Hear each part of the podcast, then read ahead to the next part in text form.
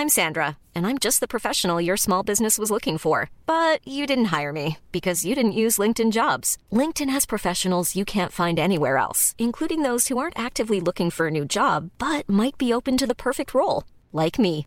In a given month, over 70% of LinkedIn users don't visit other leading job sites. So if you're not looking on LinkedIn, you'll miss out on great candidates like Sandra. Start hiring professionals like a professional. Post your free job on linkedin.com/people today. Millions of people have lost weight with personalized plans from Noom, like Evan, who can't stand salads and still lost 50 pounds. Salads, generally, for most people, are the easy button, right? For me, that wasn't an option. I never really was a salad guy. That's just not who I am. But Noom worked for me. Get your personalized plan today at Noom.com. Real Noom user compensated to provide their story. In four weeks, the typical Noom user can expect to lose one to two pounds per week. Individual results may vary. Hey, it's Ryan Reynolds, and I'm here with Keith, co star of my upcoming film, If, only in theaters, May 17th. Do you want to tell people the big news? All right, I'll do. it. Sign up now and you'll get unlimited for $15 a month and six months of Paramount Plus Essential Plan on us. Mintmobile.com slash switch. Upfront payment of $45 equivalent to $15 per month. Unlimited over 40 gigabytes per month. Face lower speeds. Videos at 480p. Active Mint customers by 531.24 get six months of Paramount Plus Essential Plan. Auto renews after six months. Offer ends May 31st, 2024. Separate Paramount Plus registration required. Terms and conditions apply if rated PG. Hola, ¿qué tal? Les habla Pride. Bienvenidos a Terror para Llevar. El día de hoy les traigo otra historia del universo de búsqueda y rescate, solo que no será contada por nuestro protagonista, sino por un guardabosques más. Y también será narrada por un invitado especial, Ger Dunkelheit del canal Terror en la Oscuridad.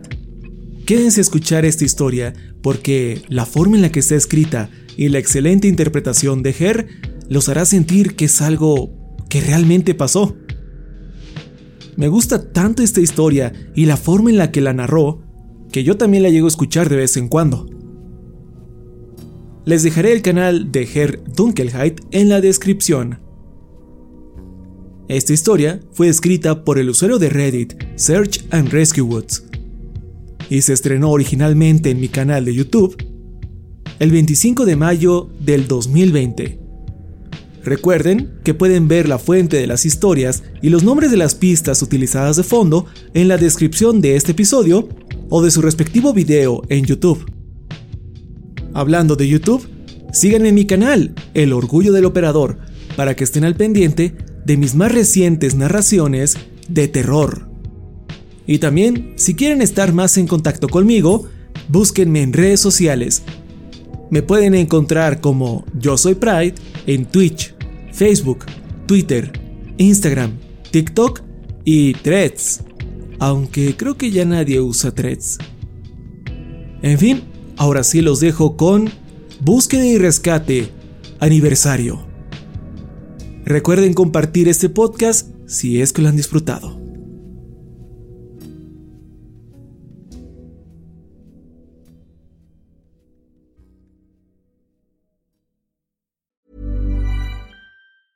If you thought the only way to get a more defined jawline with natural looking results was through surgery, think again. Juvederm Volux XC is a non surgical injectable gel filler that improves moderate to severe loss of jawline definition and can help you achieve natural looking results with little downtime. Even better, this improved definition lasts up to one year with optimal treatment. No maintenance required. Improve jawline definition for a smooth, sculpted look with Juvederm Volux XC. For important safety information and to find a licensed specialist, visit juvederm.com. That's J U V E D E R M.com. Not for people with severe allergic reactions, allergies to lidocaine, or the proteins used in Juvederm. Common side effects include injection site redness, swelling, pain, tenderness, firmness, lumps, bumps, bruising, discoloration, or itching. There's a risk of unintentional injection into a blood vessel, which can cause vision abnormalities, blindness, stroke, temporary scabs, or scarring. Talk to a licensed specialist to find out if it's right for you. Hiring for your small business? If you're not looking for professionals on LinkedIn, you're looking in the wrong place. That's like looking for your car keys in a fish tank. LinkedIn helps you hire professionals you can't find anywhere else, even those who aren't actively searching for a new job but might be open to the perfect role. In a given month, over 70% of LinkedIn users don't even visit other leading job sites. So start looking in the right place. With LinkedIn, you can hire professionals like a professional. Post your free job on linkedin.com/people slash people today.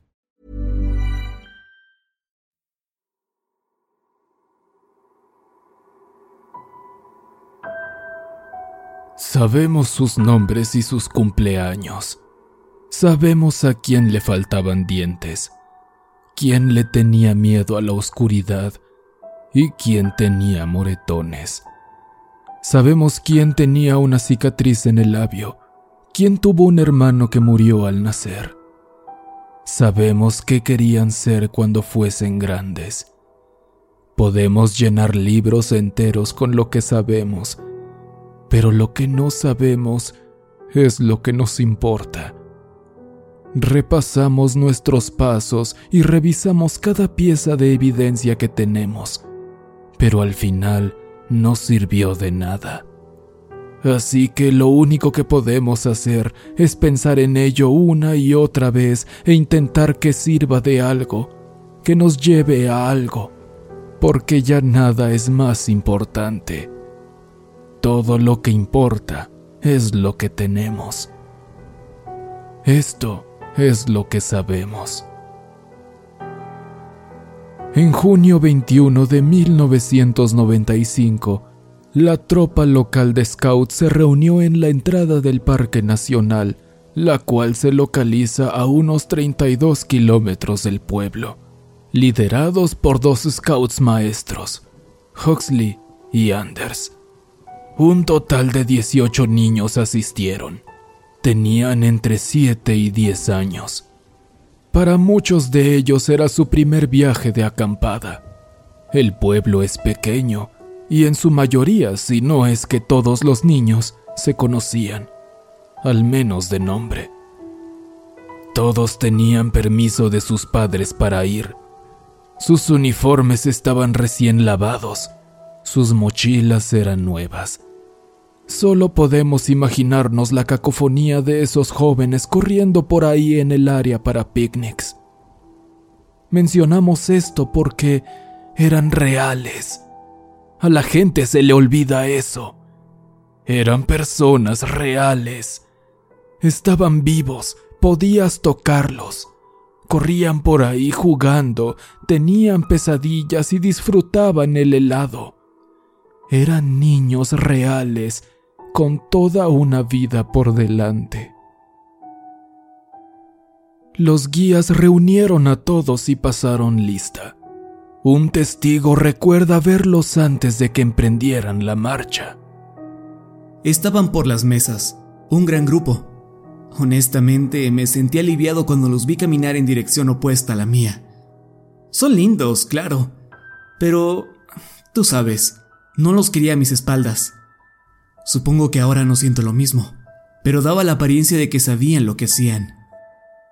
Según nuestras mejores conjeturas, el grupo entró al bosque alrededor de las 8 de la mañana.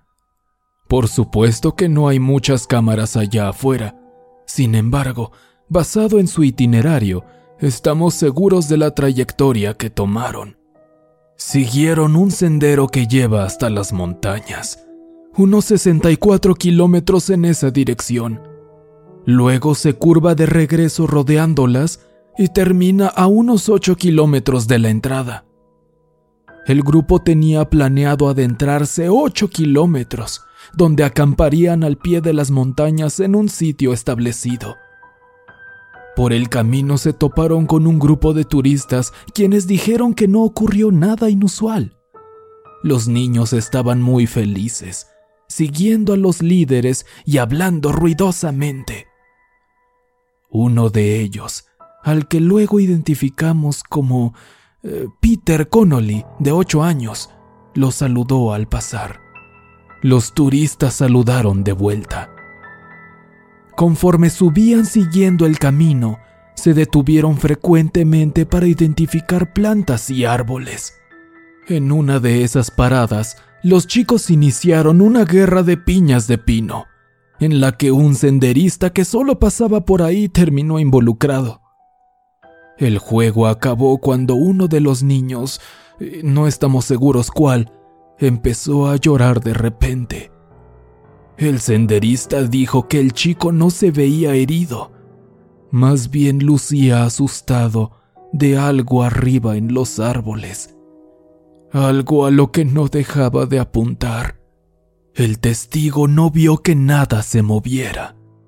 El grupo se quedó otro rato antes de continuar.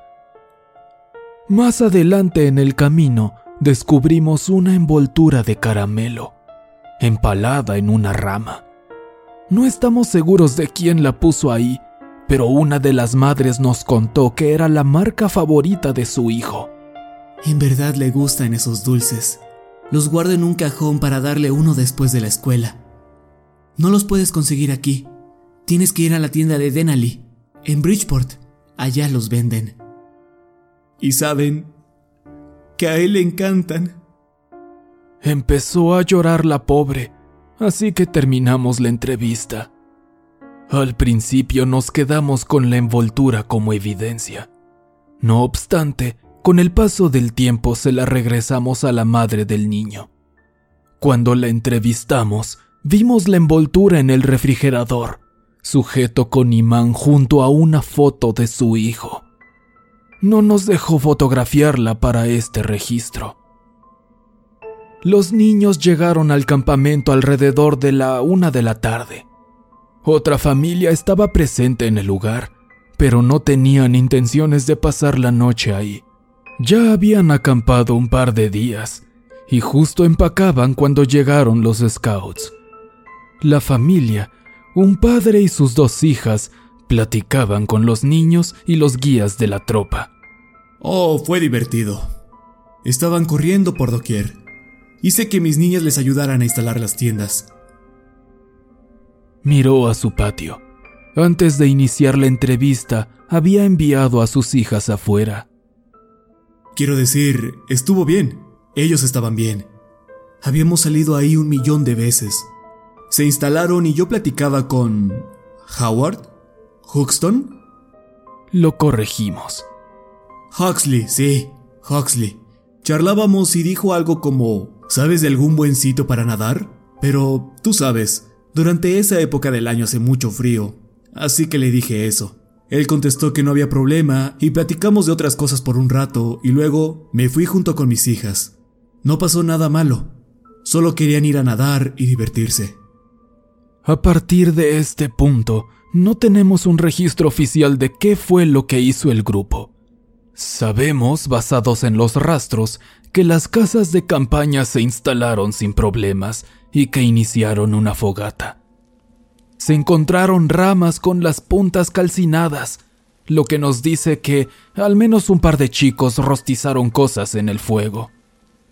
Había troncos alrededor y había marcas en la tierra bajo estos, donde los chicos descansaron sus pies. Alguien lanzó su gorra hacia los árboles y aún se encontraba ahí cuando llegó el equipo de búsqueda. Probablemente intentarían recuperarla en su camino de vuelta. Los chicos se sentaron alrededor de la fogata y contaron historias. Rostizaron cosas mientras que los maestros fumaron y bebieron al menos cuatro cervezas. Las latas fueron halladas afuera del campamento. De nuevo, Seguro pensaban recogerlas de regreso. Un rastro entre los arbustos llevaba hasta un claro donde seguramente algunos niños fueron a presenciar las estrellas. Son bastante claras allá afuera. Los chicos se fueron a dormir. Los líderes se quedaron despiertos otro rato, asegurándose de que todos estaban dormidos. En algún punto, ellos también se acostaron y el campamento se quedó en silencio. De nueva cuenta, no hay registro oficial de lo que pasó después. Todo lo que sabemos es que en algún punto levantaron el campamento y el grupo continuó. No dejaron nada salvo los artículos ya mencionados. La tropa avanzó hacia el oeste, continuando el sendero y se cree que se dirigieron a una área para nadar. Todas las madres de los scouts confirmaron que sus hijos llevaron consigo equipo de natación. Todos sabían nadar. Ya sea que en realidad hayan entrado al agua o no, no lo sabemos con certeza. Podemos imaginarnos a los niños disfrutando el camino, los pequeños en una fila, hablando entre ellos y otros cantando.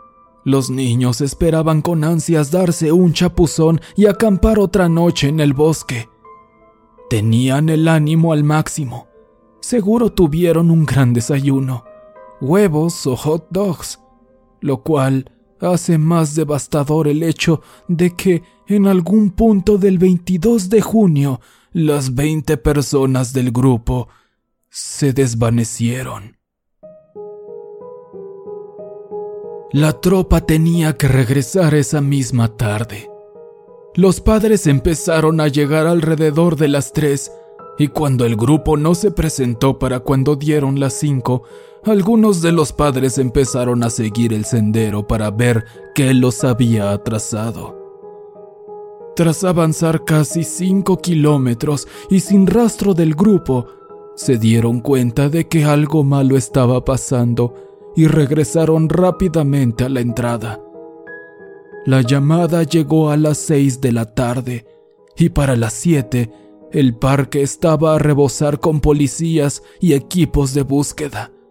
Aquellos que vivimos en el pueblo no tardamos mucho en enterarnos del problema. Se corrió la voz muy rápido y la histeria que le acompañaba era casi abrumadora. En cuestión de minutos, parecía que la ciudad estaba llena con policías, guardabosques de condados vecinos, equipos de búsqueda y enormes pastores alemanes que no dejaban de olfatear el suelo del parque. La búsqueda en sí fue masiva y abarcó decenas de kilómetros del bosque, mucho más lejana de lo que cualquiera hubiera pensado que llevaría. Se les dio distintos rastros a los perros para que buscaran en todas las direcciones. Ciertamente no hubo falta de esfuerzo por parte de nadie, y aún así, no podemos explicar por qué nada ni nadie ha sido encontrado. De forma casi desagradable, se puso a los 18 pares de padres frente a las cámaras. Un enorme y miserable grupo de personas se les dio turnos para que enviaran mensajes a sus niños, rogando a sus captores imaginarios que los regresaran, ofreciendo recompensas y pidiendo perdón. Por semanas, la población del pueblo se vio casi duplicada. Muchas familias, incluyendo las nuestras, ofrecieron asilo a los voluntarios que llegaban por oleadas Eventualmente, el suceso llegó a las noticias nacionales. Cada árbol de cada ciudad portaba un listón amarillo. No obstante, conforme el tiempo pasaba y la búsqueda no daba ningún resultado, la gente empezó a partir. Regresaron a sus hogares, a sus vidas, y por increíble que parezca, los niños quedaron en el olvido un pequeño rumor empezó a esparcirse, el cual decía que la tropa se había ahogado en el lago, a pesar de que no se había encontrado ni un cuerpo en este. Por mucho tiempo, la gente habló sobre un pozo al fondo del lago, el cual era muy profundo y llevaba al subsuelo, y que supuestamente contenía más cuerpos, no solo los de los 20 scouts, el rumor se hizo cada vez más fuerte y persistió. Se usó para justificar que quitaron los listones de los árboles y los carteles que gritaban, traigan a nuestros hijos de regreso a casa.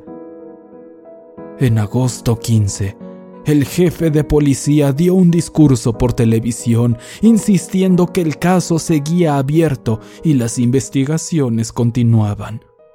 A pesar de la severidad del crimen, la nación pasó de página. Las donaciones se acabaron y ya no se podían costear las búsquedas. El lago se cerró y los listones amarillos se desvanecieron.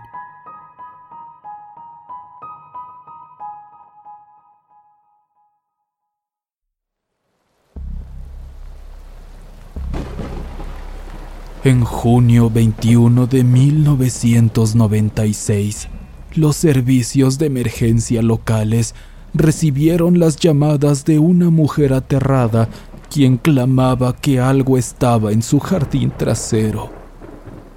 No existen transcripciones de ninguna de las llamadas que se hicieron esa velada, pero a través de muchas entrevistas hemos sido capaces de reconstruirlas. La primera llamada de la mujer aterrada fue aproximadamente a las 8 de la noche. Según el oficial que tomó la llamada, la mujer decía que alguien había arrancado la corteza de uno de los árboles del patio. No tenía idea de cómo lo hizo o quién pudo haber sido, pero por cómo lo describe, uno de sus árboles ahora tenía un rostro. El rostro, según ella, gritaba fuertemente y le rogaba porque saliera y le ayudara. Quería que quitaran la horrenda cosa de su jardín inmediatamente. Se envió un oficial a la escena, pero no encontró nada. La mujer no podía explicar a dónde se había ido la cara. Dos horas después, llamadas empezaron a surgir de toda la ciudad. Como más tarde descubrimos, todas las llamadas provenían de casas ubicadas a orillas o dentro del bosque.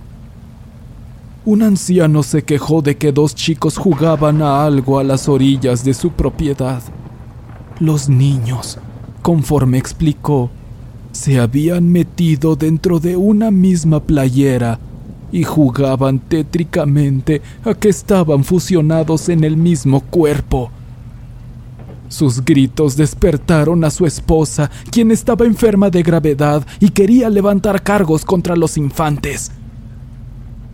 Dos cuadras más adelante, una madre soltera reportó que vio a un joven corriendo a orillas del bosque, pero no parecía moverse. Simplemente corría en su lugar, agitando los brazos, su rostro bañado en lágrimas. Ella lo observó a los ojos y como por arte de magia, desapareció. A un kilómetro y medio de ahí, en una propiedad ubicada dentro del bosque, un cazador reportó el avistamiento de un niño caminando boca abajo por el aire, a casi seis metros sobre el suelo cargaba entre sus brazos su propia espina dorsal como si fuera un bebé. A través de todo el pueblo se pudieron escuchar distintos ruidos, conversaciones silenciosas, gritos y llantos. Se escuchó un nombre que luego conectamos a uno de los niños desaparecidos. Una mujer indicó que había escuchado un sonido raro y repetitivo. Ella lo describe como el ruido que hace una sierra eléctrica cuando impacta contra una roca. El estruendo despertó a sus dos hijos y los asustó de tal manera que tuvo que llevárselos a la casa de su abuela, a un condado de distancia. Y así las llamadas continuaron. Hasta entradas horas de la noche, la gente avisaba de distintos y horripilantes avistamientos. Un hombre, un conocido borracho de la comunidad, llamó sobrio para reportar que vio la cabeza de un niño emergiendo de la tierra. Su alargada y distorsionada boca representaba un retorcido grito de terror. Conforme la cabeza se elevaba del suelo, la quijada parecía no tener fin. Al contrario, se estiraba como chicle hasta el punto que medía más del doble que la altura del niño. Cerró todas las cortinas y bebió hasta quedar en coma. Él ya murió y por lo tanto no podemos confirmar su historia. Por todo el poblado en el aniversario de la desaparición de esas 20 almas se vieron, escucharon e incluso se sintieron diferentes fenómenos y apariciones. una adolescente que caminaba por el bosque con su novio, se toparon algo.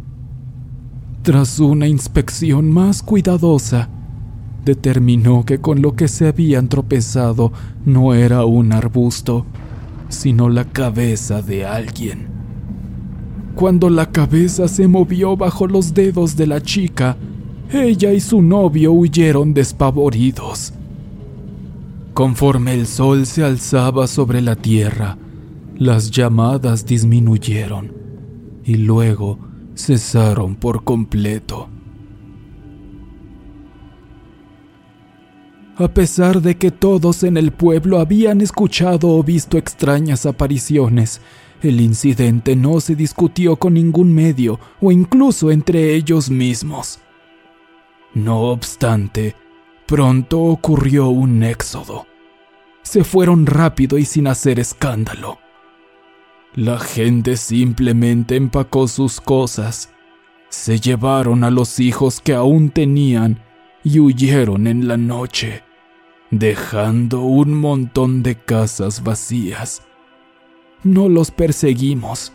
La población, desesperada por seguir adelante, abandonaron por voluntad propia sus hogares y aquellos listones amarillos.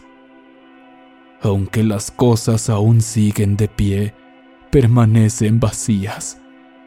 Ni siquiera vagabundos o paracaidistas ocupan esos edificios montones de cuartos vacíos. Esas casas sirven como memorias físicas. Hay una recurrente charla sobre demolerlas, pero nunca se llega a nada.